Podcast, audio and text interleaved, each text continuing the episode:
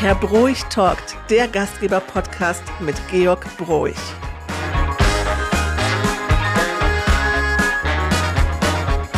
Ja, lieber Georg, du warst äh, viel unterwegs in den letzten Wochen und wir machen jetzt mal eine Folge, wo wir mit dir äh, durch das Good Old Europe reisen in den nächsten 45 Minuten. Und ich würde mal sagen, lass uns mit der schönsten Stadt Deutschlands starten. Nein, es ist nicht Düsseldorf, es geht nach Hamburg. okay.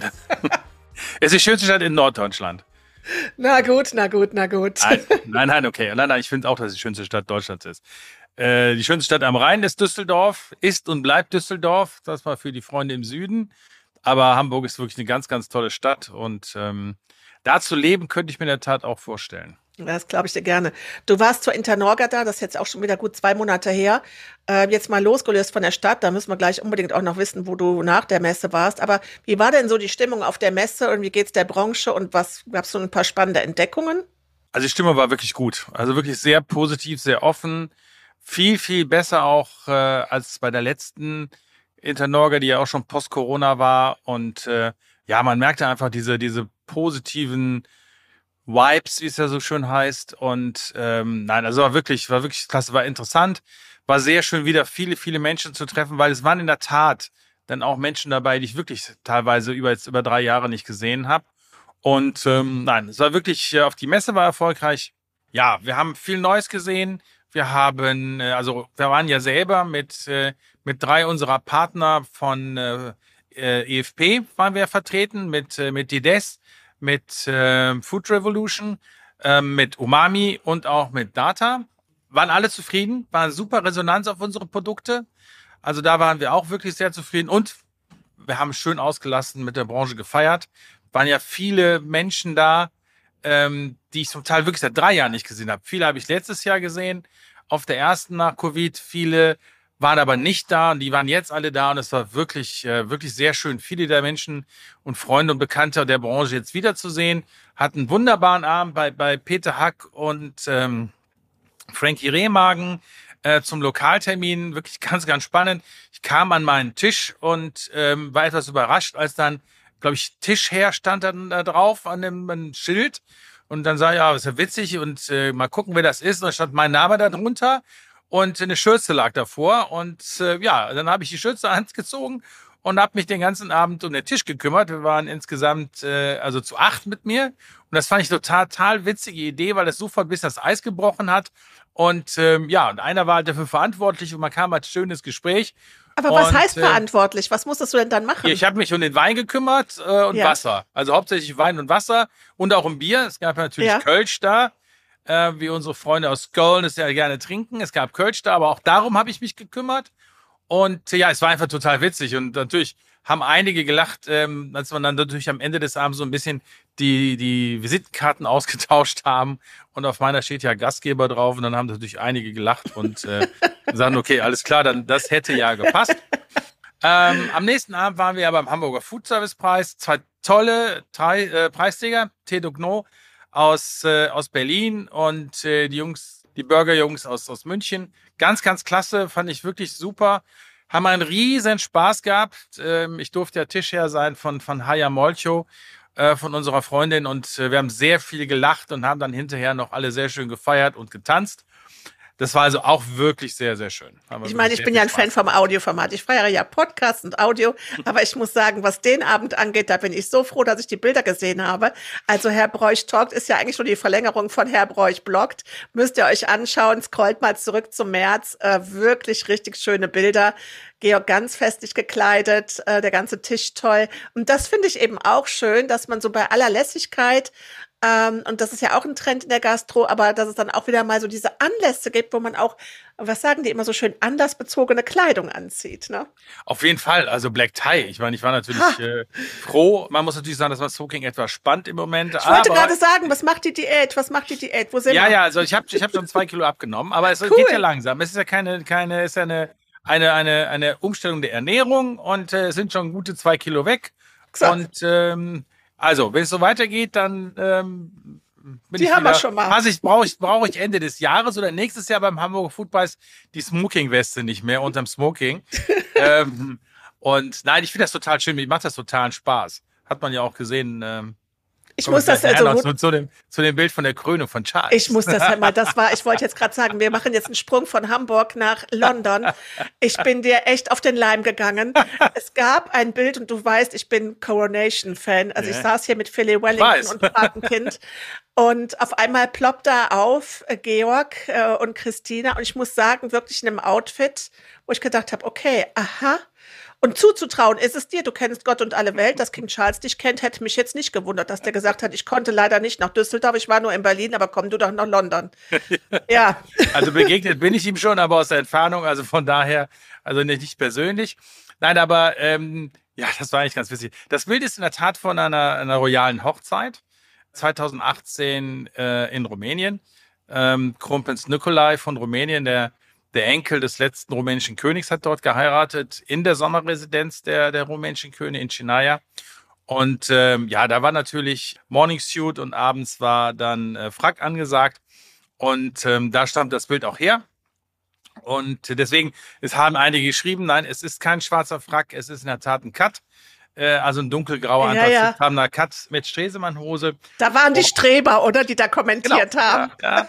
Gut, ich habe das Bild, das Bild, das war auch etwas dunkel. Man könnte es, hätte es auch für ein für einen Frack halten können, aber ich habe es hinterher aufgeklärt. Ich habe ja noch das Bild von dem Abend, vom abendlichen Empfang, der eigentlichen Empfang bei der Hochzeit ja geschickt und da war, kann man sehen, wie ich, wie ich dann im Frack aussehe. Und äh, nein, das war irgendwie, wir haben ja ein bisschen Scherz darüber gemacht und dann habe ich so Christina gesagt, weißt du was, ich poste das jetzt mal, mal gucken, wer da überhaupt drauf guckt nicht, äh, nicht ahnt, dass ich irgendwie fast 1000 Likes und Dinges äh, bekommen habe auf Hammer. Facebook und auf, auf Instagram. Und äh, ja, es war, war, wirklich, äh, war wirklich witzig. Freut mich ja, dass mir die Leute sowas zutrauen, also dass ich da hineingehen. Du absolut. Das, das glaube ich auch, ja, das trauen die Leute dir zu. Und es sah aber auch wirklich, also gerade auch ihr beide als Paar und auch mit Christinas Kleid, es sah wirklich sehr, sehr royal aus und sehr schick. Und ihr hättet von mir auf jeden Fall auch einen Preis bekommen für das schönste Outfit in Westminster Abbey. Ja. Hätte ich das geplant, hätte ich es sogar noch ein bisschen perfekter gemacht, weil ich war ja die zwei Tage vorher in Paris. Ja. Ähm, da kommen wir später auch noch drauf zu. Und da stand ich ja am Gare du Nord und da geht ja der Terminal, da geht ja der Eurostar nach London. Dann hätte ich noch geschrieben, oft zu London und hätte das am nächsten Tag, dann hätte das Ganze vielleicht noch ein bisschen runtergepaced. Aber auch sowas irgendwie total lustig. Also selbst, selbst Freunde in England ja. und London haben mich dann angeschrieben, warum ich dir nicht Bescheid gesagt hätte, dass ich in oh London nein, wäre. Wie cool. Und dann hätten wir es auch treffen können und sie wären da draußen, sie würden da draußen stehen. Da ich gesagt, okay, nach dem Empfang komme ich dann zu euch. oh, das war klasse. Ja gut, aber jetzt äh, gut, machen wir nochmal die Reise zurück nach Hamburg. Äh, ja. Also Paris ist ja ganz zum Schluss und London. Ähm, Gab es denn für dich auch die Zeit, ähm, so nochmal die Hamburger Gastronomie zu entdecken und äh, Klassiker oder neue Sachen auszuprobieren? Ja klar, die habe ich mir genommen. Also als allererstes, als allererstes habe ich mir, ähm, weil ich an dem Mittwoch vor dem Messe noch etwas Zeit hatte, vor dem ersten vor dem ersten Abendprogramm ähm, habe ich mir einen äh, klassischen, meinen Lieblingsdrink, einen Negroni, in den vier Jahreszeiten gegründet. Äh, gegründet, gegründet, nein, habe ich nicht gegründet, sondern gegönnt. gegründet hätte ich es gerne. Oder besitzen würde ich es gerne. Nein, ich habe mir einen, einen Negroni oder sogar zwei am Ende des Tages äh, im äh, vier Jahreszeiten gegönnt, was natürlich extrem stilvoll war. Gut, ich musste einen Kleinkredit dafür aufnehmen, aber ähm, ich fand, das war so der passende Auftakt und ähm, also, die, die meisten Menschen kennen ja auch mein Lebensmotto. Das ist ja, ich lebe zwar weit über meine Verhältnisse, aber immer noch nicht standesgemäß. Und ah. äh, das ah. habe ich da so ein bisschen, das habe ich dann da so ein bisschen, so ein bisschen zelebriert. Also es war wirklich, wirklich ganz toll. Ähm, Wusstest du, dass die eben für Jahreszeiten eine Treppe haben, direkt hinterm Eingang, wo der Hoteldirektor von seinem Büro ganz schnell kommen kann, wenn wichtige Gäste anreisen? Ach nein, das wusste ich jetzt nicht. Es gibt eine ganz tolle Reportage, ich glaube, die ist auf YouTube, äh, über so äh, hinter den, hin, äh, hinter den Kulissen eines Grand Hotels. Und da ist diese Treppe, wo es einen direkten Zugang vom Direktorenzimmer gibt zum, äh, ich glaube, das ist letztes Jahr im Rahmen des Jubiläums veröffentlicht worden, der Film. Hey. Ja, ja. Ja, der Direktor war leider nicht da, weil wir beide sind ja zusammen in der Denkfabrik der, der, der Tourismusbranche sind wir ja beide im, im Vorstand und äh, war aber leider auf Geschäftsreise an dem Tag. Hm. Sonst, äh, ja, Hast du trotzdem ein paar schöne Nüsschen oder irgendwas Besonderes zum Negroni dazu ja. bekommen? So da unten zu sitzen, das ist wirklich schon so der, das Knistern des Kamins und so, das hat schon wirklich, äh, hat schon wirklich, äh, wirklich Charme und Stil. So, dann waren wir äh, mit dem Team, ähm, waren wir dann noch, ähm, samstags abends waren wir im Ying Ying, da war ich schon zum zweiten Mal. Da würde ich auch noch ein drittes Mal hingehen. Ying Ying sind äh, drei junge, ambitionierte, äh, also jung sind ganz jung sind es natürlich auch nicht mehr, aber aus meiner Warte sind es junge, ambitionierte Gastronomen und das ist so ein wirklich ein sehr authentisches asiatisches Konzept. Die Küche wirklich auch mit dem Schafegrad, mit all den Dingen, ohne Schnickschnack, also wirklich, wirklich sehr authentisch. Äh, kann ich auf jeden Fall definitiv nur empfehlen. Okay. Und ähm, ja, der In welchem Abschluss, Viertel ist das, Ying Ying? Äh, das ist äh, jetzt ist das hinter der Schanze, glaube ich, irgendwo. Okay. Genau. Hm? Müsste ich mal einen Uber-Fahrer fragen, ehrlicherweise. Hm. Und aber wenn man es googelt, findet man sofort, weil ja. es ist wirklich einer, einer der Hotspots mittlerweile in, in, in Hamburg aktuell. Ja, und dann waren wir, äh, haben uns ein bisschen gegönnt. Ähm, wir haben so eine kleine Truppe, zu der unter anderem der Vijay Sapre, der Herausgeber der Effilé gehört. Äh, mit denen fahre ich jetzt auch äh, morgen, äh, ne, übermorgen fliege ich mit, äh, mit einem Teil von denen fliegen wir nach Sizilien. War letztes Jahr in, in Porto, in Portugal. Ähm, und äh, verbinden so ein bisschen das Kulinarische äh, mit dem, mit dem, äh, mit dem privaten Ausspann. Und äh, ja, mit der Truppe waren wir bei Thomas Imbusch im 100 200 mhm. und haben oberhalb gesessen auf diesem ja, auf diesem Family-Tisch, der ja so ein bisschen, äh, bisschen so ab ist und so wirklich sehr, sehr, sehr, sehr cool ist. Und haben da natürlich wirklich äh, einen ganz, ganz, ganz tollen Abend verbracht. Also wirklich extremst genossen. Und äh, ich hatte meinen ältesten Sohn Philipp mit dabei. Und für den war das äh, das erste Mal in, äh, in einem Zwei-Sterne-Restaurant. Und ja, der war auch total begeistert. Und ähm, nee, das war wirklich schon mal ein toller Abschluss ähm, für Hamburg gewesen. Und äh, bin ich einen guten und ruhigen Gewissens am Dienstagmorgen wieder nach Hause gefahren. Es klingt wirklich äh, so bemitleidenswert, also dass du wahrscheinlich jede Menge Vergnügungssteuer für deinen Job bezahlst, ne? Ja, ich bezahle für meinen Job. Es ist nicht nur, nicht nur Vergnügungssteuer. Aber ähm, nein, also ich, ähm, nein, die Leute, die mich kennen, wissen das. Äh, für mich ist die schönste Branche der Welt und ich könnte mir gar nicht, gar nicht vorstellen, in irgendeiner anderen Branche zu arbeiten, als äh, in der, in der ich arbeiten darf. Ja, und es sind einfach tolle Menschen. Das ist einfach so schön, ne? Mit, mit, einer, mit einem Beruf, den man in, in eurer Branche gemacht hat, kannst du auf der ganzen Welt ähm, Freunde finden, Arbeitsplätze finden. Es ist einfach ja, purer waren. Ich, ich, war in der Woche nach, nach Ostern, hatte ich ähm, mit Verenice hatten wir einen Termin bei einem unserer neuen Kunden oder neuen Partner äh, bei Yoriba. Äh, Delaye, das, äh, das Unternehmen ist oben an der belgisch-französischen Grenze in Richtung Lille.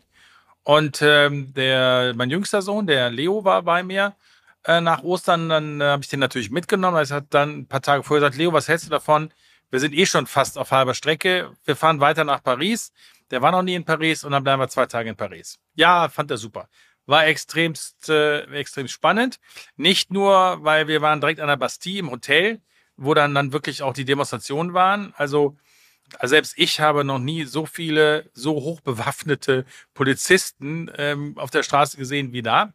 Aber was ich erzählen wollte war, ähm, ich habe ja zwei Insta, oder ich habe mehrere Instagram-Accounts, aber äh, einen Hauptaccount und dann habe ich einen kleinen Account, der ist so für Family and Friends. Und auf dem hatte ich dann gepostet, dass ähm, Leo und ich einen äh, Aperitif genommen haben im, ähm, in der Italy. Und ganz witzig, in der Italy in Paris. Und ähm, ja, eine Stunde später bekam ich eine WhatsApp von einer Kollegin aus Denver. Ursprünglich waren wir in Orlando verabredet auf der Ketosis Conference 14 Tage vorher, an der ich ja nicht teilnehmen konnte, weil ja meine Tochter Hedda, meine jüngste Tochter Hedda geboren wurde in der Zeit. Und dann ja. schrieb sie, ah, total super, seid ihr in Paris? Ich so, ja, wir sind, äh, Leo und ich sind hier. Und dann sagt sie, ja, wir auch. Und ich so, oh, und äh, ja, dann haben wir uns dann fürs nächste, äh, für den nächsten Abend haben wir uns dann verabredet. Und dann waren wir mit Ingrid und Kate Nagy aus Denver, ähm, waren wir zusammen Abendessen. Und das war wirklich, wirklich total ja. nett. Es war total, wie gesagt, wir, wir hatten vorgehabt, uns in Orlando zu treffen, hatten schon ein Restaurant reserviert, mussten das dann ja leider absagen. Da sagt sie, oh, schade. Ich sage, ja, wir sehen uns im November, wenn ich zum LCA äh, äh, Herbstmeeting komme.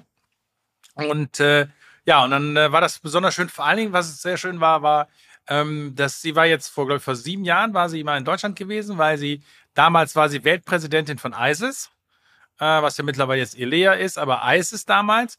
Und da hatte sie äh, Deutschland besucht während der IMAX. ist dann auch zu uns ins Rheinland gekommen. Wie gesagt, wir kennen uns schon seit, seit 10, 12 Jahren jetzt.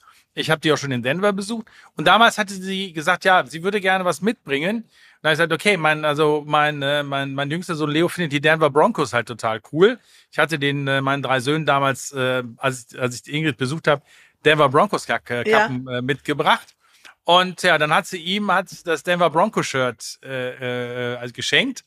Und äh, was er heute noch trägt, wobei es mittlerweile etwas äh, enger geworden ist, aber es war damals halt sehr, sehr groß. Also die beiden kannten sich. Ich hatte das gar nicht mehr so auf dem Stark, Schirm. Und dann nett. kam sie und sagte, oh Leo, du bist groß geworden. Und so hatte ich denke, oh Leo, das ist jetzt wieder so eine amerikanische Phrase. Und dann ja. fiel mir bei, nein, als sie halt mich besucht hatte, hatte sie Leo damals kennengelernt. Das war wirklich total nett. Und äh, ja, und by the, by the way bin ich wieder extremst überrascht, äh, Leo mit seinen 13 Jahren. Ich habe irgendwie mit 12 Jahren ja angefangen, Englisch zu lernen, konnte irgendwie mit 13 bis 100 zählen und 10 Floskeln. Ja. Ähm, wie weit die heutige Jugend ist, ähm, ja, durch YouTube und durch allen drum und dran, ähm, wie sich so ein 13-Jähriger dann schon wirklich den ganzen Abend, Abend äh, auf Englisch verlieren kann. kann. Ne?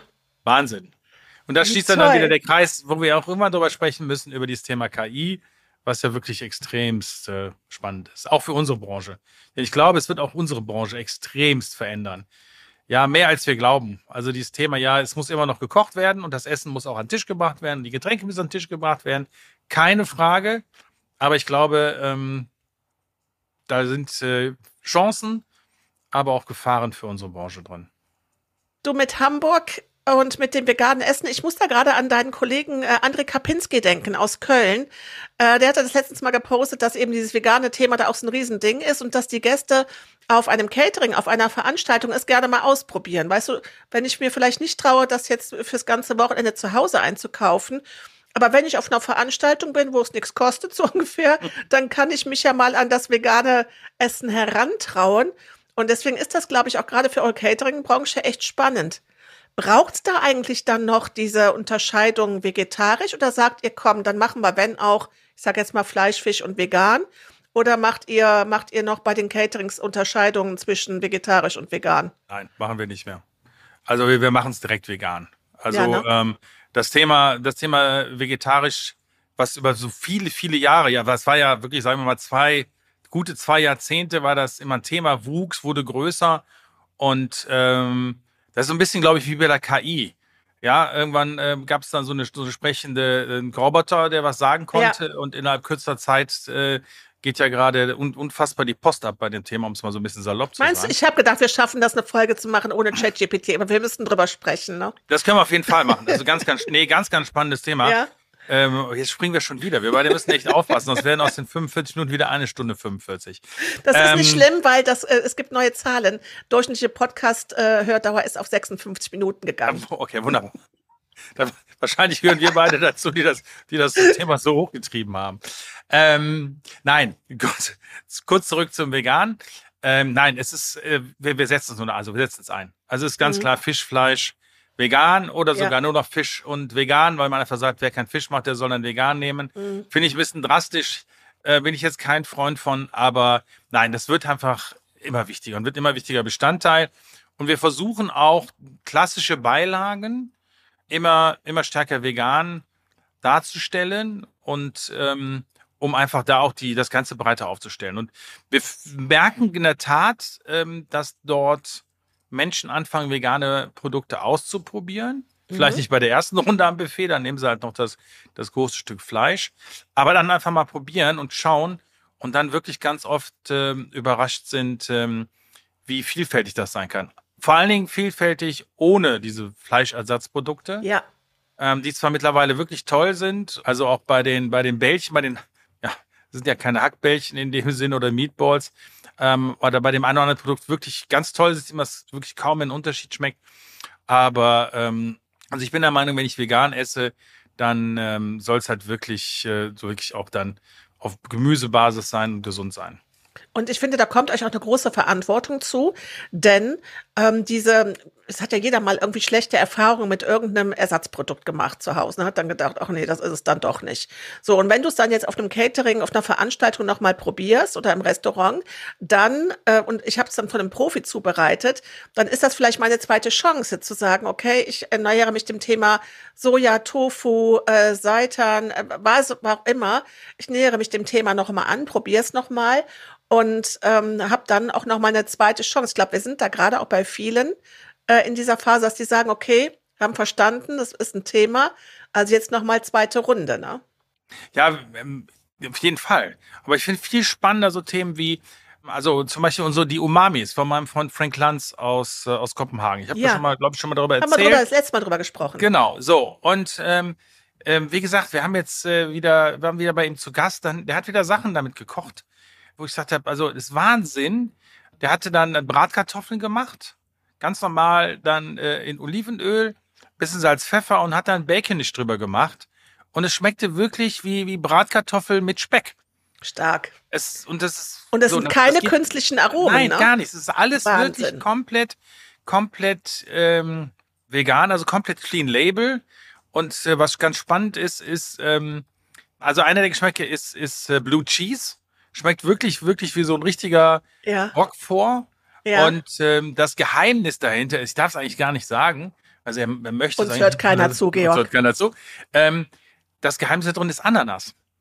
Da sind Ach, fermentierte Ananas da drin und das gibt halt diesen Blue Cheese Geschmack. Mit einigen anderen Dingen natürlich. Ja, aber ja, ja. Und das finde ich, das finde ich total, war total spannend. Mhm. Was, wie gesagt, was mich, was ich nicht so, also ich kann jetzt auch irgendwie nach vier oder fünf Messen keines mehr dieser 0815 ähm, äh, Ersatzprodukte essen, möchte ich auch nicht mehr.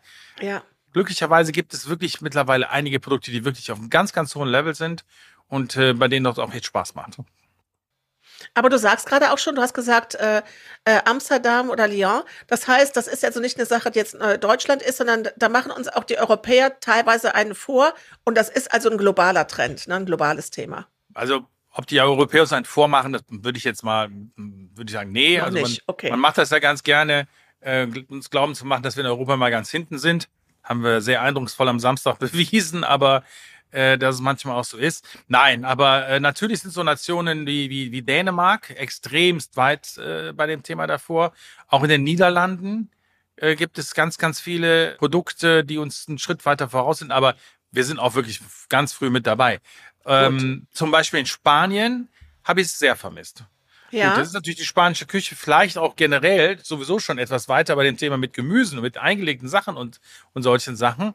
Aber ähm, auf dem Salon de Gourmet in Madrid, äh, auf dem ich ja mit Verenice war, da haben wir ganz kaum gefunden. Da waren kaum Stände mit, ähm, mit veganen Produkten mhm. und auch auf den dieser, dieser Area mit, mit, mit innovativen Produkten waren auch nur von, ich glaube, 20 prämierten Produkten waren nur zwei oder drei vegane Produkte. Also da war ich sehr überrascht. Also da habe ich wirklich gedacht, da ist auch in, in, in Spanien ein bisschen mehr in diese Richtung los, ähm, weil die ja schon sehr früh auch ja, mit, mit diesen Dingen experimentiert haben und auch die, die molekulare Küche extremst viel in ja, diese Richtung schon gemacht ja. hatte. Ja, das stimmt. Ja, wahrscheinlich aber eine, eine sehr enge Nische und so in der Masse äh, möglicherweise noch nicht so. Aber wenn wir jetzt schon mal so in dem mediterranen Raum sind, äh, ohne dass du dorthin gereist bist, ich sei denn, ich habe es nicht mitbekommen, du hast das auch noch zwischengeschoben, aber äh, man muss auch gar nicht mehr nach Italien reisen, weil Italien jetzt in der wirklich schönsten Stadt Deutschlands ist. Zuhauf schon gut vertreten, aber jetzt noch mal ganz besonders schön vertreten. Ihr habt ein temporäres Restaurant, darf man das Pop-up-Restaurant nennen? Nein, das war, das war, das, ist, das gibt's ja schon nicht mehr, es ist schon wieder Geschichte. Es ist schon wieder weg. Das, ja, natürlich. Es Was war, war das? Ja, also wir haben zur Art Fair hier in Düsseldorf, die ja nun mal auch eine der wichtigsten Kunstmessen äh, in Deutschland ist. Mittlerweile auch mit, mit einem hohen Anteil an internationalem Publikum. Äh, machen wir ja seit dem Wechsel aus der zweitschönsten Stadt oder drittschönsten Stadt am Rhein ähm, an die oder aus der größten Stadt am Rhein in die schönste Stadt am Rhein machen wir ja die Gastronomie komplett. Okay. Machen die äh, die Cafés, äh, die dort sind und die VIP-Betreuung und haben aber auch jedes Jahr ein Pop-up-Restaurant und stellen das Pop-up-Restaurant jedes Jahr unter einem anderen Motto. Und äh, letztes Jahr haben wir es mit der Foodpool gemacht, unsere Tochter ja aus Berlin-Hamburg, mit dem Kai Schlichting. Der Kai hat das komplette Küchenkonzept geschrieben und hat es dann hier umgesetzt mit unseren Köchen. Und ähm, wir haben ja eine, eine, eine Marke, die Il Pastaio. In Düsseldorf kennen viele das, äh, war früher im Basement des Karschhauses ein, ähm, ja, ein Kult-Italiener. Ja. Ähm, man sagt dem nach, es wäre das beste Tiramisu der Stadt. Ich kann das eigentlich nur bestätigen. Ich habe das auch immer so empfunden, war auch öfter da, um es da zu essen. Und ich kenne viele, die auch dahin gefahren sind und sich größere Portionen fürs Wochenende eingepackt haben. Und Das wusste ich ähm, ja, gar nicht. Wie das? Was hast du? Was hast du mit dem? Was habt ihr damit zu tun mit dem Also das Italiener unten Impastaio, im Karschhaus? das Karschhaus wird ja umgebaut. Das Ja. Karschhaus gehört ja zum Benko-Imperium. Ähm, äh, wird ja jetzt äh, ein KDW. Und im Zuge dessen wurde als ähm, das Basement die diese Gourmetmeile, dieser Gourmet Food Court, der ja nun wirklich auch mit einer der ersten in Deutschland war Mhm. und der, mit einer der ersten in Düsseldorf war, äh, geschlossen. Und dann haben wir quasi die Namensrechte am Il Pastaio inklusive der Pastamaschinen, äh, inklusive der Rezepturen und inklusive Carlo und Guarino übernommen, die beiden, die das unten dort produziert haben. Und äh, ja, und Guarino ist wirklich ein sehr, sehr kreativer italienischer Koch, der abgesehen von einer Top-Pasta auch die wirklich sensationelle Tiramisu macht, aber auch viele andere Gerichte. Und dann haben wir uns überlegt, okay, was machen wir dieses Jahr? Und äh, ja, dann haben wir dann mit Giorino und äh, dem Enno Luschak, unserem Küchenchef hier in der großen Produktionsküche, zusammengesessen und haben was Mediterranes gemacht und haben dann dort ähm, Medi- mediterranes Konzept gemacht. Ist jetzt natürlich nichts Weltbewegendes, es italienisch ist, aber ähm, weil wir überall kriegt. Aber ähm, wir haben halt einfach bis sehr viel Liebe ins Detail gesetzt und haben damit auch wirklich sehr, sehr viel Erfolg gehabt und wieder verbunden mit der Bitte, ob wir es nicht immer machen könnten, aber sehr, sehr schwieriges Thema. Aber ich denke, wir werden auf jeden Fall das eine oder andere der Speisen, die wir hatten, nächstes Jahr wieder mit einfließen lassen ins neue Konzept bei der nächsten Art Fair. Und haben aber auch drei, vier Sachen auch ausprobiert, die wir in den nächsten Monaten in unsere Food-Konzepte mit einarbeiten möchten. Ah, Okay. Ja, also da waren ja, du hast es auch gepostet und da waren auch äh, ein paar schöne Fotos dabei und Vorschläge.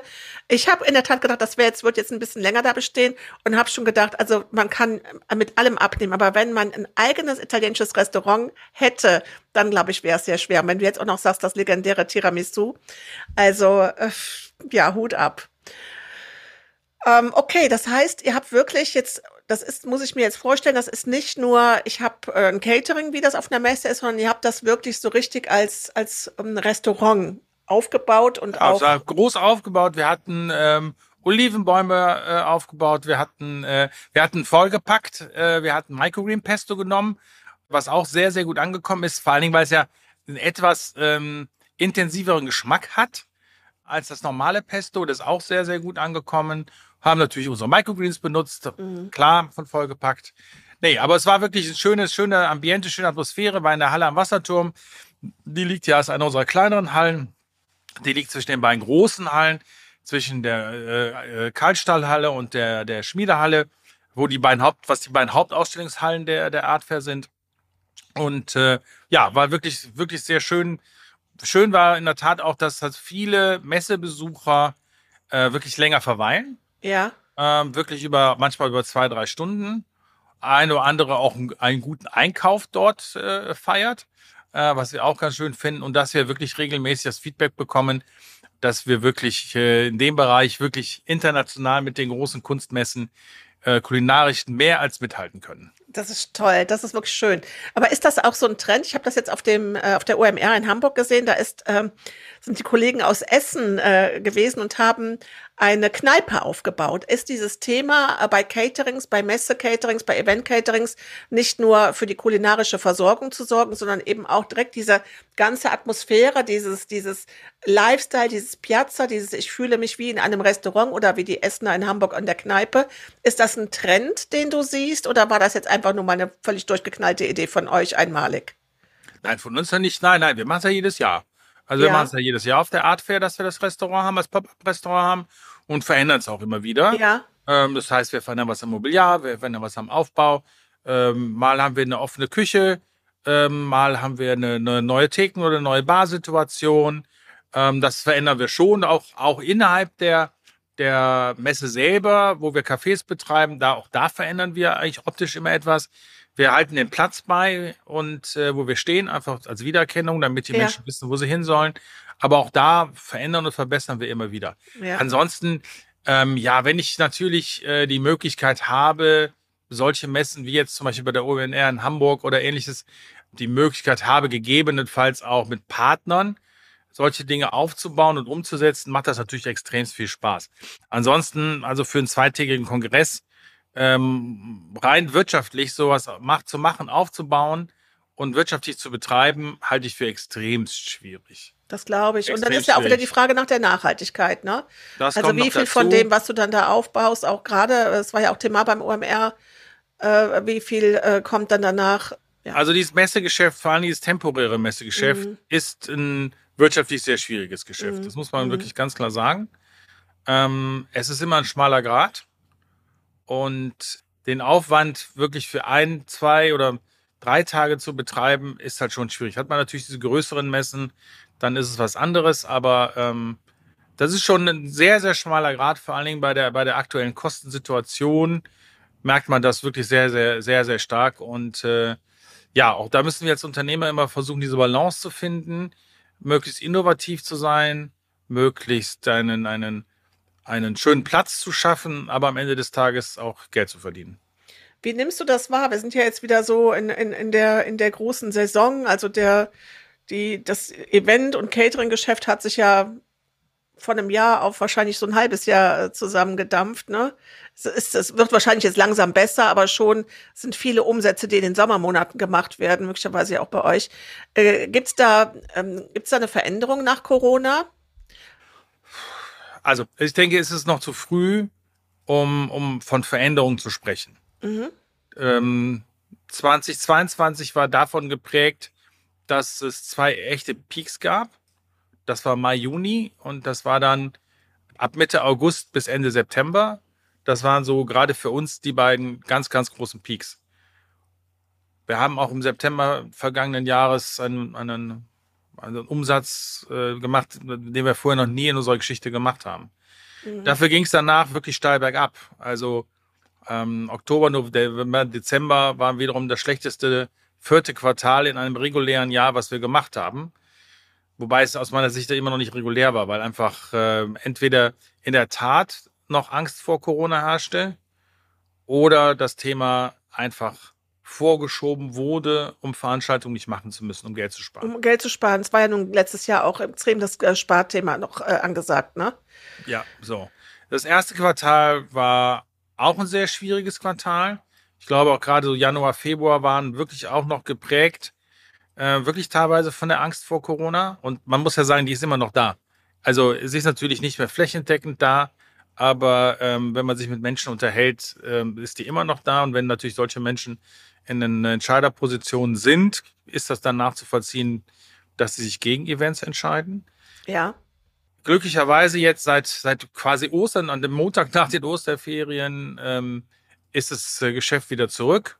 Wir sind sehr zufrieden mit dem, mit dem zweiten Quartal und auch schon zufrieden mit, den, mit dem Forecast sowohl fürs dritte als auch fürs vierte, wobei ähm, erstaunlicherweise aktuell zumindest bei uns ähm, das dritte Quartal eigentlich gar nicht so stark ist äh, bis dato. Dafür aber nach den, nach den Herbstferien wirklich bis zu den Weihnachtsferien äh, wieder unfassbar viel, äh, viele ähm, ja, Buchungen auch schon da sind. Es sind noch Optionen draußen, ja, natürlich, aber auch schon sehr, sehr viele Buchungen. Was uns aber wieder vor, vor, dem, äh, vor das, das Problem der, der Ressourcen stellt. Natürlich eine unserer größte Ressource ist oder sind die Hallen, die wir haben hier auf dem Areal Böhler oder in den anderen Locations. Ähm, das ist natürlich eine, eine uns reglementierende Ressource, aber zunehmend natürlich auch das Thema des Personals. Ähm, wir hatten jetzt eine kurzfristige, sehr schöne, sehr große Anfrage für den Mai für 500 Personen äh, konnten wir nicht realisieren. Ähm, nicht, weil wir es nicht aus der Küche rausgebracht hätten, sondern weil einfach unsere Partner im Personaldienstleistungsbereich gesagt haben, wir sind nicht in der Lage, eine solche Veranstaltung auf dem Niveau, wie ihr es von uns erwartet, umzusetzen. Wahnsinn, ne? Ähm, ja, verrückt. Also sowas kann ich früher von Weißen Sonntag ja. äh, oder vielleicht Silvester, dass wir nichts mehr annehmen konnten, weil wir, weil wir ausgebucht waren. Aber jetzt in der Tat, ähm, dass das äh, immer mehr zu limitierenden ähm, Größe wird und das halt nicht nur bei uns. Das Problem geht ja quer durch die Branche. So. Die machen ja auch Restaurants äh, nur zu zwei Drittel auf, die Plätze geben sie nur weg oder es gibt die Vier-Tage-Woche. Ähm, äh, und nicht, weil sie den Mitarbeitern was Gutes tun wollen, was es dann ja auch ist, aber eben auch, weil es gar nicht anders geht. Ähm, das ist schon echt ein limitierender Faktor und eine große Herausforderung. Ihr hattet ja auch zwischenzeitlich nochmal Junior Event Manager gesucht. Äh, ist besetzt oder sollen wir noch einen Aufruf machen? Braucht ihr mm, gerade noch was? Wir sind in den Gesprächen, aber grundsätzlich ähm, suchen wir nach wie vor. Wir haben ja noch einige andere Stellen vakant. Glücklicherweise sind wir sind wir ganz gut besetzt aktuell, aber ähm, an der einen oder anderen Stelle knirscht natürlich immer wieder und äh, wir suchen nach wie vor auch Mitarbeiter für die Küche, sowohl hier in Düsseldorf, äh, aber auch in Mönchengladbach. Also für die, die die neben dem Kochlöffel auch die Raute im Herzen haben. Ähm, wir suchen in Mönchengladbach noch. Äh, die Raute im Herzen, ja, da muss man ja erstmal drüber nachdenken. Ja, den, den es den, den's, äh, äh, erreichen soll, der weiß jetzt, was ich meine. Und äh, wobei ich natürlich am Wochenende gelitten habe, weil Fortuna ist so mehr oder weniger die allerletzte Chance, die noch da war, auf den, auf den Aufstieg verspielt hat. Zumindest auf die Relegation verspielt hat. Ja, aber äh, nee, wir suchen schon noch an, an den Stellen äh, da, auch Junior-Projektleiter, Projektleiter und äh, ja, gerne auf die Homepage gehen, beruhigcatering.com und schauen und gerne bewerben per Mail, per WhatsApp. Dann machen wir ja hoch heute sehr viel. Also alles sehr, sehr gerne. Ja, dann äh, würde ich sagen, setzen wir unsere Reise einmal fort. Der kleine Zwischenstopp in Düsseldorf zum temporären Restaurant und dann ging es ja weiter. Ähm, also was, was mir mit am meisten gefallen hat, waren ja die Bilder aus Paris. Hm. Und irgendwie habe ich ja gedacht, guck an, jetzt hat er da sein eigenes Restaurant. irgendwie, man bon muss bei dir mit allem, dem Bon Georges, man muss bei dir immer mit allem rechnen. Also, also so weiß ich es noch nicht, aber ähm, ja, das war, das war, äh, äh, das war ganz witzig. Chef Kulinar in Person von, äh, von Matthias Rilling ähm, organisiert jedes Jahr eine, eine Trendtour. Und ähm, das ist aber eigentlich so eine Once-in-a-Lifetime. Sache und äh, ich durfte mit ihm nach London vor einigen Jahren. Das war mega interessant, mega spannend. Und ähm, ja, wir hatten uns vor kurzem darüber unterhalten, dass er nach Paris geht und äh, zusammen mit dem äh, Sebastian Wussler und der das organisiert hat. Und ähm, ja, und dann kam ein paar Tage kurz vorher kam dann der Anruf, hör mal, ähm, mir sind zwei, drei Leute ausgefallen, Krankheit, Arbeit. Ähm, kennst du irgendjemanden, ähm, den du vielleicht mitschicken kannst oder mitschicken möchtest? Und ja, dann habe ich dann äh, zumindest mal äh, der Form halber gesagt, ich überlege mir das und habe dann eine Stunde später geschrieben, ähm, ich? dann grinste er und sagte, du weißt es eigentlich. Ja, ich sag, ich weiß, aber äh, es sind noch drei Tage bis dahin und äh, der Einzige, der jetzt hier aus der Firma weg kann und sich äh, freimachen könnte, wäre ich. Ja, okay, alles klar. Dann habe ich dann gefragt, ob ich noch jemanden mitnehmen darf. Ja, dürfte ich.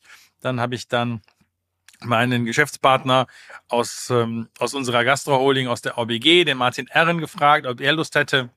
Der hat eigentlich gesagt, nee, also ich stecke bis, ähm, bis über beide Ohren in Arbeit und eigentlich kann ich ja nicht schaffen. Und dann habe ich ihn aber doch breitgeschlagen.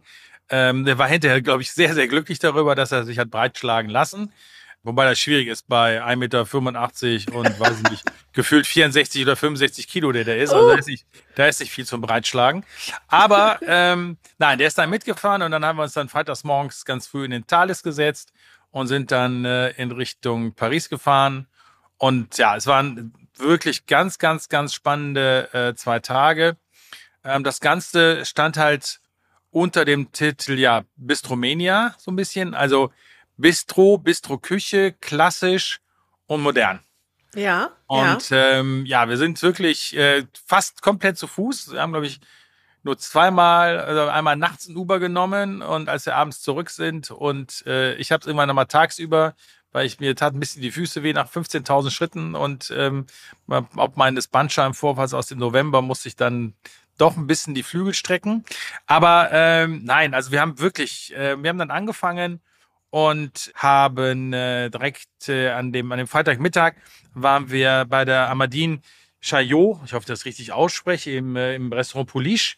Äh, also eine moderne Interpretation des Bistros, ganz, ganz süßes Restaurant.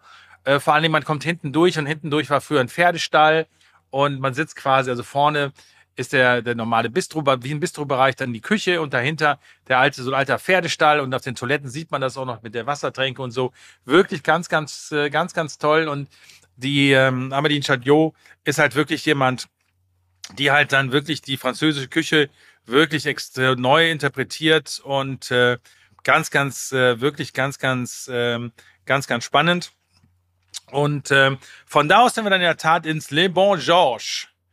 Und das Le Bon Georges ist dann in der Tat wirklich ein komplett äh, ja klassisches Bistro. Also wirklich so so wie man es ähm, so wie man es kennt. Und der Inhaber hat sich verschrieben, schon sehr lange verschrieben, den regionalen, also nachhaltig regional. Es gibt äh, fast halt äh, wirklich nur regionale Zutaten, bis auf wenige, wenige Dinge. Und äh, ja, da haben wir halt dann wirklich die Klassiker gegessen ähm, mit, äh, mit Terrinen, mit äh, Steak Tartar ähm, und ähm, Poulet mit, mit Morcheln und, und solche Sachen. Also wirklich, wirklich ganz, ganz, ganz klassisch. Und ähm, ja, dann sind wir weiter marschiert und dann haben wir das Glück gehabt, wir durften ins Ritz, ins äh, am Place Vendôme. Und äh, wir waren, ähm, ja, das ist, wir, wir standen natürlich da draußen, waren etwas legerer gekleidet. Und, ja. Ja, und der junge Mann da vorne hat dann auch direkt äh, sich wagemutig uns entgegengeworfen, was ich echt spannend fand bei, bei 1,60 Meter äh, und ähm, aber aufgrund seiner seiner Uniform stand er dann vor uns, baute sich vor uns auf, ja, wo wir den hin wollten. Er gesagt, ja, wir haben eine Einladung von den beiden Patissiers, von den Chefpatissiers in der Ecole. Und ähm, ja, da würde er mal nachfragen und dann, ähm, ja, dann sind wir dann aber schon reingehuscht und dann kam dann auch unsere Gastgeberin und äh, hat uns zunächst so ein bisschen durch die Welt des, des Ritz geführt. Ähm, ja, was natürlich wirklich extremst beeindruckend äh, äh, beeindruckend ist. Dem äh, Matthias und Sebastian ist bei der Vortour, ist dann im Foyer schon auch schon Hugh Grant über die Füße gelaufen.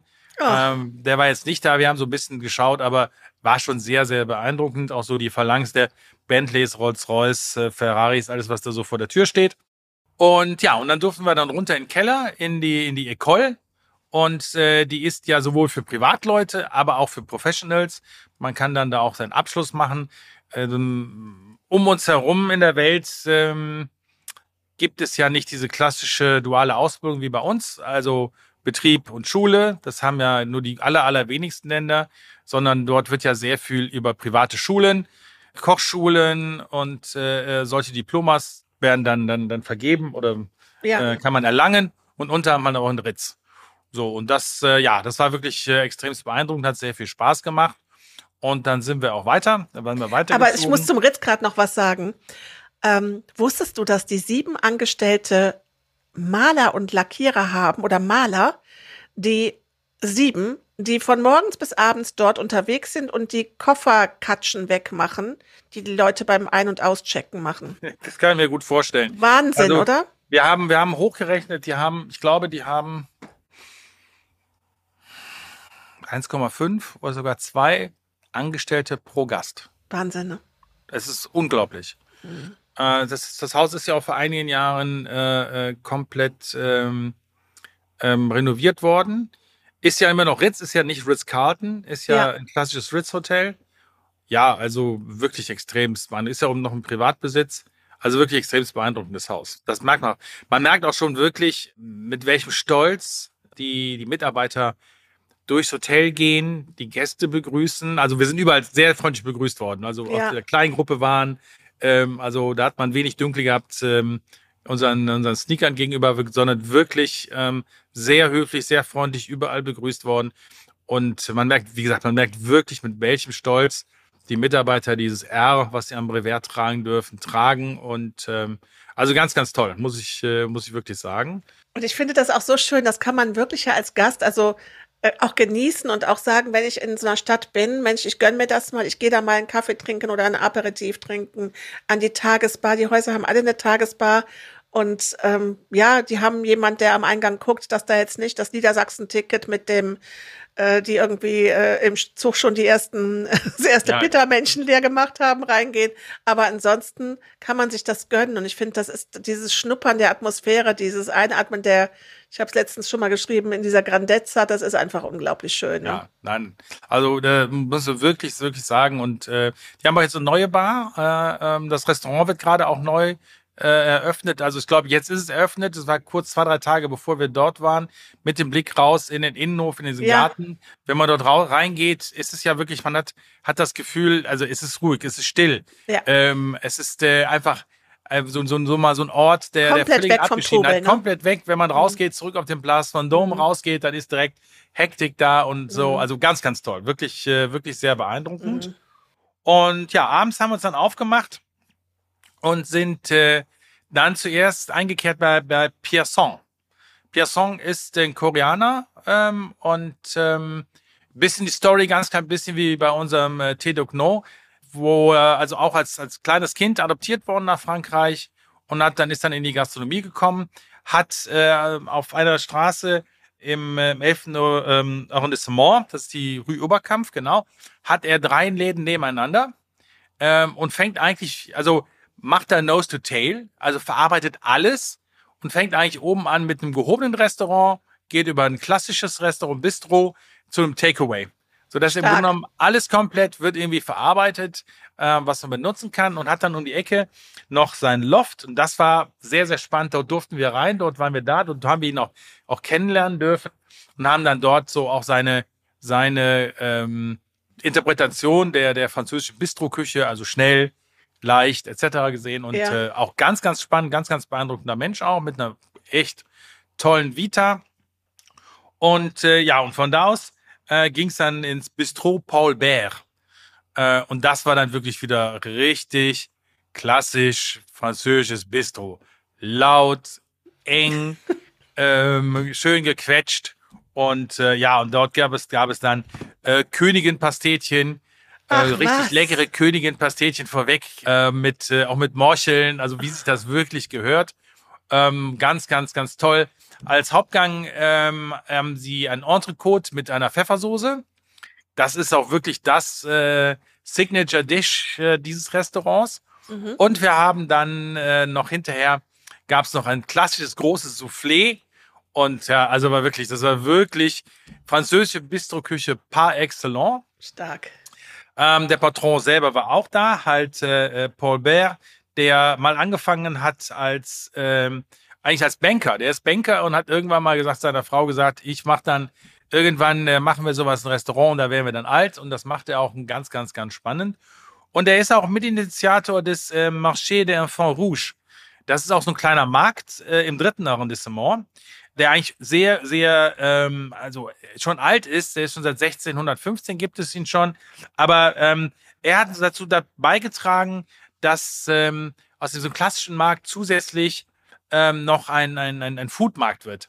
Also mit, mit kleinen, mit, mit den Ständen, wo man auch essen und trinken kann. Also ein bisschen wie das Boctacino in, in Barcelona. Also auch ganz, ganz spannend. Kannte ich bis jetzt auch nicht. Und ich war ja wirklich schon sehr oft in meinem Leben in Paris. Und äh, aber das kannte ich auch noch nicht. Und ganz, ganz, ganz, ganz wirklich. Es ist ähm, ja, war extremst, extremst entspannt. Muss man, also äh, dieses, dieses Bistro-Thema, ich merk's an mir selber. Ich mag's gerne und das ist eben auch das, was wir gerade alle wollen. Ne? Begegnungen, unkompliziert, lecker und auch so mit dem, es darf laut sein und es kommt jetzt nicht alle drei Minuten jemand dazwischen und quatscht dich voll, indem er wieder irgendeinen Zwischengang annonciert, sondern ja, einfach genau. eine tolle Zeit haben. Sag mal, ich kann's, ich, ich, Georg, ich weiß nicht, ob ich das schon mal gefragt habe und wahrscheinlich wirst du das jeden Tag mehrmals gefragt. Ist das nicht was, wo du sagst, Mensch, du siehst dich irgendwann selber mal nicht nur auf einer Messe, im Abendprogramm als Gastgeber, als Tischherr, sondern dass, dass du dein, dass du der Bon Georges, der Patron bist? Ähm, eigentlich habe ich, so, einen Traum habe ich immer gehabt. Ein bisschen habe ich den auch noch. Ich wollte eigentlich immer, immer so ein kleines Restaurant in, in, äh, in Oberkassel eröffnen, ein kleines französisches Bistro in Oberkassel.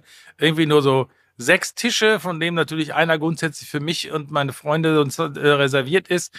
Ähm, entweder halt drin, direkt, äh, direkt am Fenster oder halt im Sommer direkt draußen unter der Markise.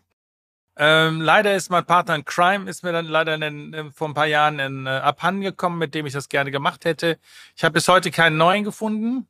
Vielleicht finde ich den noch für die Küche, der das Ganze mit mir umsetzt. Und da würde ich dann wirklich gerne, wirklich ganz kleine Küche. Drei, vier Vorspeisen, eine Suppe, drei Hauptgänge, Ich sehe zwei, dich drei da so Klasse drin. Dessert. Ja. Und ähm, ich habe die weiße Schürze an und schreibe nur die Rechnungen und freue mich und, ähm, und trinke dann äh, mein Pastis und ähm, naja, also irgendwie oder- sowas, vielleicht, vielleicht kommt ja sowas nochmal.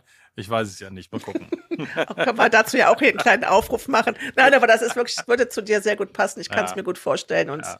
wäre wahrscheinlich auch sehr, sehr schön. Nein, und dann waren wir noch Ja. äh, am nächsten Tag, wie gesagt, waren wir morgens auf dem Markt. Und dann waren wir, ähm, das ist auch ganz, ganz spannend, im Les Servants. Das Les Servants wird betrieben von zwei Schwestern, die thailändische Wurzeln haben. Ähm, und zwar die Tatjana und äh, Katja Leva, Leva wird glaube ich, gesprochen. Eine ist Küchenchefin, die andere ist Familiäre, also auch dann für den Service äh, äh, zuständig. Und die haben eine ganz, ganz spannende, ich würde schon sagen, also auch sehr, sehr femi feminine äh, Interpretation der französischen Küche, der französischen Bistro-Küche. Und dort haben wir auch natürlich wirklich ausgezeichnet gegessen. Also das war für mich auch das persönliche Highlight. Ähm, Okay. Definitiv. Ah, okay. Und ähm, ja, also wirklich, äh, wirklich ein, ein, ein Traum. Es gab äh, Sardellenfilets, ähm, die wirklich die un so unfassbar mild waren, wie ich sie noch nie in meinem Leben gegessen habe. Ähm, es gab äh, Wangtangs, gebratene Wangtangs, ähm, aber auch gefüllt mit, äh, mit, mit Blutwurst und ähnlichem. Also wirklich ähm, ganz, ganz, ganz spannend. Sollte man auf jeden Fall, also das gehört für mich auf jeden Fall äh, Tipp Nummer, Nummer eins äh, äh, äh, aktuell in Paris, äh, wenn ich jemandem etwas empfehlen sollte, wäre es, äh, wäre es das. Und dann sind wir nochmal weitergezogen ins Aubon Cru. Und das ist auch Restaurant Weinbar, ist auch wieder im 11. Arrondissement. Wir waren sehr viel im 11. Arrondissement, wovon ich sehr überrascht war. Ich kannte das so von vor 20 Jahren, da war es eher noch ein bisschen schwierig, so äh, Gardi Nord und alles, was dann so Ja, Boulevard Magenta, ja. was dann dahinter war. Ähm, Ja. Gut, mal, mal direkt gegenüber vom Garde Nord hat sich viel getan. Da ist jetzt das auch das 25 Hours Hotel, wo wir auch untergebracht waren. Toll, dieses einer dieser tollen, wirklichen äh, äh, individuellen Hotels äh, mit einem äh, Neni-Restaurant, ja auch drin von Haya Molcho und Ilan. Also auch ganz, ganz, ganz, ganz toll. Und aber in dem, da hat sich unfassbar viel Ja. äh, ent- entwickelt. Das ist Ubon Grün natürlich nicht. Das ist ein ganz alteingesessenes Haus, so ein Lerotier-Haus. Ähm, das kennen, also vielleicht die Älteren unter uns, das hört sich immer so ein bisschen blöd an, kennen das noch. Das sind diese blau-roten Schildchen, die eigentlich mal waren, um die, die Fernfahrer auf, auf gute, gute äh, Restaurants auf, Ja. aufmerksam zu machen. Ja. Und das gehört dazu. Und auch da haben wir dann wieder wirklich richtig, richtig klassische äh, französische Küche gegessen und ähm, ja, also auch da Ey, Coq das, das war, und ja. Das war letztens auch noch mal in irgendeinem anderen Blog. Ich komme jetzt wieder nicht drauf. Ich weiß, der Oliver Polak ist ja oft in Paris ähm, und äh, berichtet dann. Manchmal kriegt man das dann raus, wo der war. Und dann habe ich mal so eine virtuelle Reise über Google Earth gemacht und bin durch dieses ähm, Viertel mal durch. Da waren so zwei, drei Straßen und habe dann auch gesehen, wow, da hat sich richtig was getan und viele Sachen, die dann im Artikel auch erwähnt äh, sind, die waren dort. Also das ist ja auch das Schöne. Es gibt Städte, in denen dieser Zirkus schneller weiterzieht. Ich sag jetzt mal New York oder äh, wo du wirklich, du kommst hin und nächstes Jahr ist schon wieder äh, das Viertel out und die Karawane ist weitergezogen. Das ist vielleicht hier in Paris was langsamer, aber es ist auch dann schön, wenn man als wiederkehrender Tourist mal wieder andere Sachen entdecken kann ne? und nicht immer nur absolut, absolut. Also ich habe für mich, für mich echt wirklich festgestellt und mich auch echt ein bisschen, ein bisschen halt darüber geärgert, dass ich einfach die vergangenen Jahre immer viel zu eingefahren bin und Mhm. immer viel zu oft wieder in die gleichen Läden. Also mein Viertel ist das Marais. Also äh, ich war äh, Anfang der 90er Jahre im, äh, im Marais äh, unterwegs. Das war noch das, war das alte, das alte jüdische Viertel oh, rund um den Place, äh, Place de Vosges rum. Und ähm, ja, das hat sich viel, es hat sich viel getan. Es ist, äh, ja, vielleicht der eine Satz ist schöner geworden, es ist attraktiver geworden. Es ist für mich nicht mehr ganz so authentisch, wie es Wollte ich halt gerade sagen, war. das war jetzt aber auch 20 Jahre lang so das So. Innenviertel, ne? Und jetzt Genau. muss man wieder weitergehen, ne? Genau. Und, Weil, um neue ähm, Sachen entdecken zu können. Genau, so, und das muss ich wirklich sagen, äh, ähm, dass, ähm, also das gerade das El- El- Elfte hat mir jetzt unfassbar angetan, das äh, Viertel. Und äh, ähm, das ist auch wirklich so die Idee, wo wir halt, also wo ich das nächste Mal definitiv wieder ähm, da sein wollte. Ich wäre ja normalerweise auch heute da. Normalerweise könnten wir jetzt gar nicht sprechen. Eigentlich würde ich wieder im Thales sitzen auf dem Weg nach Paris. Aber ähm, die Bundesbahn oder die Mitarbeiter der Bundesbahn haben mir da ja einen kleinen Strich durch die Rechnung gemacht.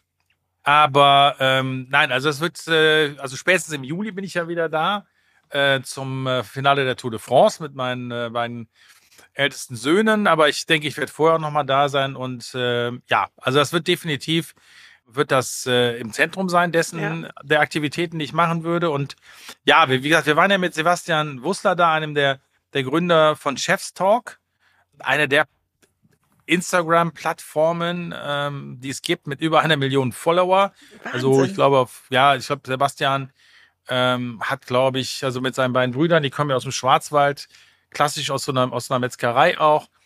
Und ähm, ja, die haben, glaube ich, auf allen Social Media Kanälen äh, über zwei Millionen Follower. Finde ich also echt unfassbar. Also.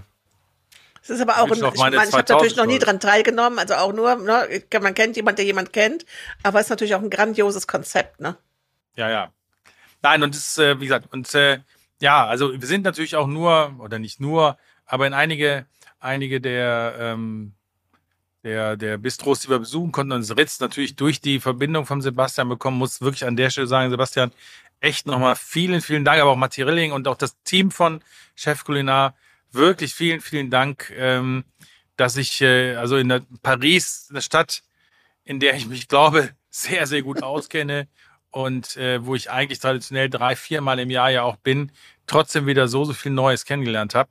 Und wieder mal, ne, das Thema ist wirklich, ne, man sollte mal einge, ausgetretene Pfade naja. einfach mal verlassen. Zumal diese ganzen Experimente ja auch nur da gelingen, wo die wo der Nachwuchs eben auch noch nicht so die horrenden Mieten hat. Und das ist natürlich, wenn dann so ein Viertel in wird, dann gehen, werden die Mieten hoch und dann können auch wieder mal die, die was Neues wagen, äh, es nicht machen, weil dann musst du wieder auch mit deinen Einnahmen auf Nummer sicher gehen, ne? Ja, das ja, auf jeden Fall. Hat ja auch dann da wieder wirtschaftliche Gründe, warum wir in die anderen Viertel schauen Auf jeden müssen. Fall. Ja, und äh, ne, ich meine, das ist ja wirklich, wirklich äh, ähm, das große Problem sind halt, sind in der Tat oft die Mieten. Mhm. Und äh, dann kommen alle anderen gestiegenen Kosten mit dazu und dann natürlich mhm. jetzt gerade auch die, die Personalprobleme. Also ähm, es bleibt definitiv in unserer Branche extremst spannend. Ja. Ähm, du, machen wir zum Abschluss nochmal äh, ja, das Verbandstreffen. Das war jetzt äh, gerade aktuell, äh, was ihr hattet. Äh, was gibt's da zu berichten? Ich weiß, das ist jetzt ein, ein Absturz. Es kann jetzt nein, nach Paris. Nein, gar nicht. Nein, nein, kann das nein, nicht nein, mehr schöner werden? Nein, gar nicht. Wir sind mit der mit der FBMA Stiftung sind wir tatsächlich ähm, ja auf zu, auch auch auch auf zu neuen Ufern ähm, okay. und ähm, also auch ganz ganz spannende Dinge. Ähm, die werden äh, in den nächsten Wochen werden die werden die werden die offiziell und ähm, da kann man also wir sind da wirklich sehr sehr guten Weg die, die FBMA Stiftung mit der, mit der Bria Savarin Plakette wirklich, äh, wirklich, ähm, ja, wieder mehr als attraktiv zu machen. Leider war natürlich eines der bestimmten Themen ähm, das Thema der Übergrifflichkeiten von Kolleginnen und Kolleginnen an Kollegen und Kolleginnen. Die muss ja sagen, der Stiftungsrat der, der FBMA besteht ja nun mal aus etwas älteren Menschen. Äh, wir haben eine sehr junge äh, ein sehr junge, ein junges weibliches Mitglied, die Merle. Die anderen sind ja alle so ein bisschen ältere weiße Männer. Und äh, ja, aber wir kennen es halt alle schon noch aus, natürlich aus unseren Ausbildungen oder ähm, und äh, aus dem Berufsleben. Und wir dachten schon, dass vieles davon der Vergangenheit angehören würde. Wir glauben auch, dass vieles davon der Vergangenheit angehört. Ähm, den Ton, den rauen Ton, wie ich ihn Anfang der 80er Jahre die Kollegen zum Teil noch in den 70er Jahren oder Ende der 60er Jahre erlebt haben, ähm, gibt es heute immer seltener, weil sich auch die ähm, einfach die, die, ja, die, die Personen eigentlich in der Küche auch verändert haben.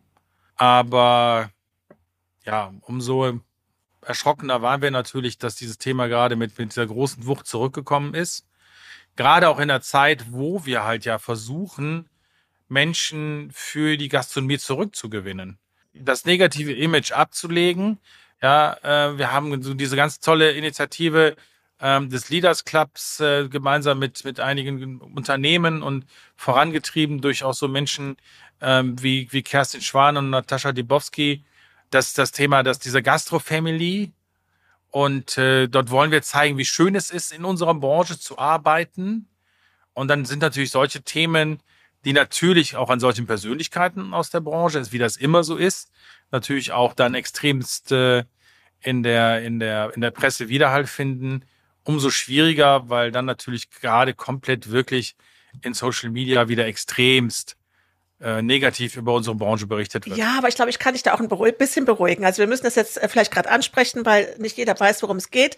Äh, die äh, Gastrobranche hat ihren Til Schweiger äh, äh, in Form eines Restaurants, eines Gastronomen an, in der, am Tegernsee in der Überfahrt und äh, ein Sternerestaurant äh, und da gab's halt, äh, ich weiß gar nicht, ich habe es gar nicht als mit Tour empfunden, aber auf jeden Fall halt äh, zu laut, zu aggressiv, also nicht das, was man erwartet. Es gab ich weiß auch nicht, ob, Touch, es gab, auch, gab auch, gab auch, äh, mit es soll auch Übergriffe gegeben haben. Es soll auch Übergriffe gegeben haben. Was ich aber euch da sagen muss und was fand ich ganz toll von der Überfahrt, die Überfahrt hat im Gegensatz zur äh, Konstantin-Film bei Til Schweiger, hat die Überfahrt sofort reagiert und ich glaube, ich, dieses, das kennen wir doch noch aus dem Buch, hieß das Geständnisse eines Küchenchefs, äh, wo man so gedacht hat, eine Küche, äh, in der Küche wird mit Messer nicht nur geschnitten, sondern auch geworfen. Ich glaube, die Zeiten sind echt vorbei. Und da fällt mir übrigens ein, Georg, du bist herzlich eingeladen bei der Gelegenheit, dich äh, ein Grußwort an den Nachwuchs zu richten. Der DEHOGA-Verband NRW startet mit einem Podcast. Es geht um die neuen, um die Ausbildungsreform in der Gastronomie und ähm, da hören wir dich dann vielleicht auch demnächst. Na, mal schauen.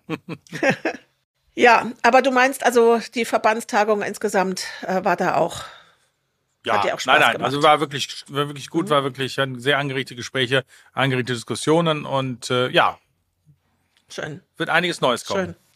Dann würde ich sagen, beenden wir die Aufnahme für heute und freuen uns auf den äh, äh, Sommerreisebericht, der dann irgendwann folgt. Und äh, jetzt erstmal noch eine gute Zeit dir. Dankeschön. Das war Herr Bruich talkt, der Gastgeber-Podcast mit Georg Bruich produziert von Studio Venezia. Wenn du weitere Folgen hören möchtest, abonniere gerne diesen Podcast und lass eine Bewertung da.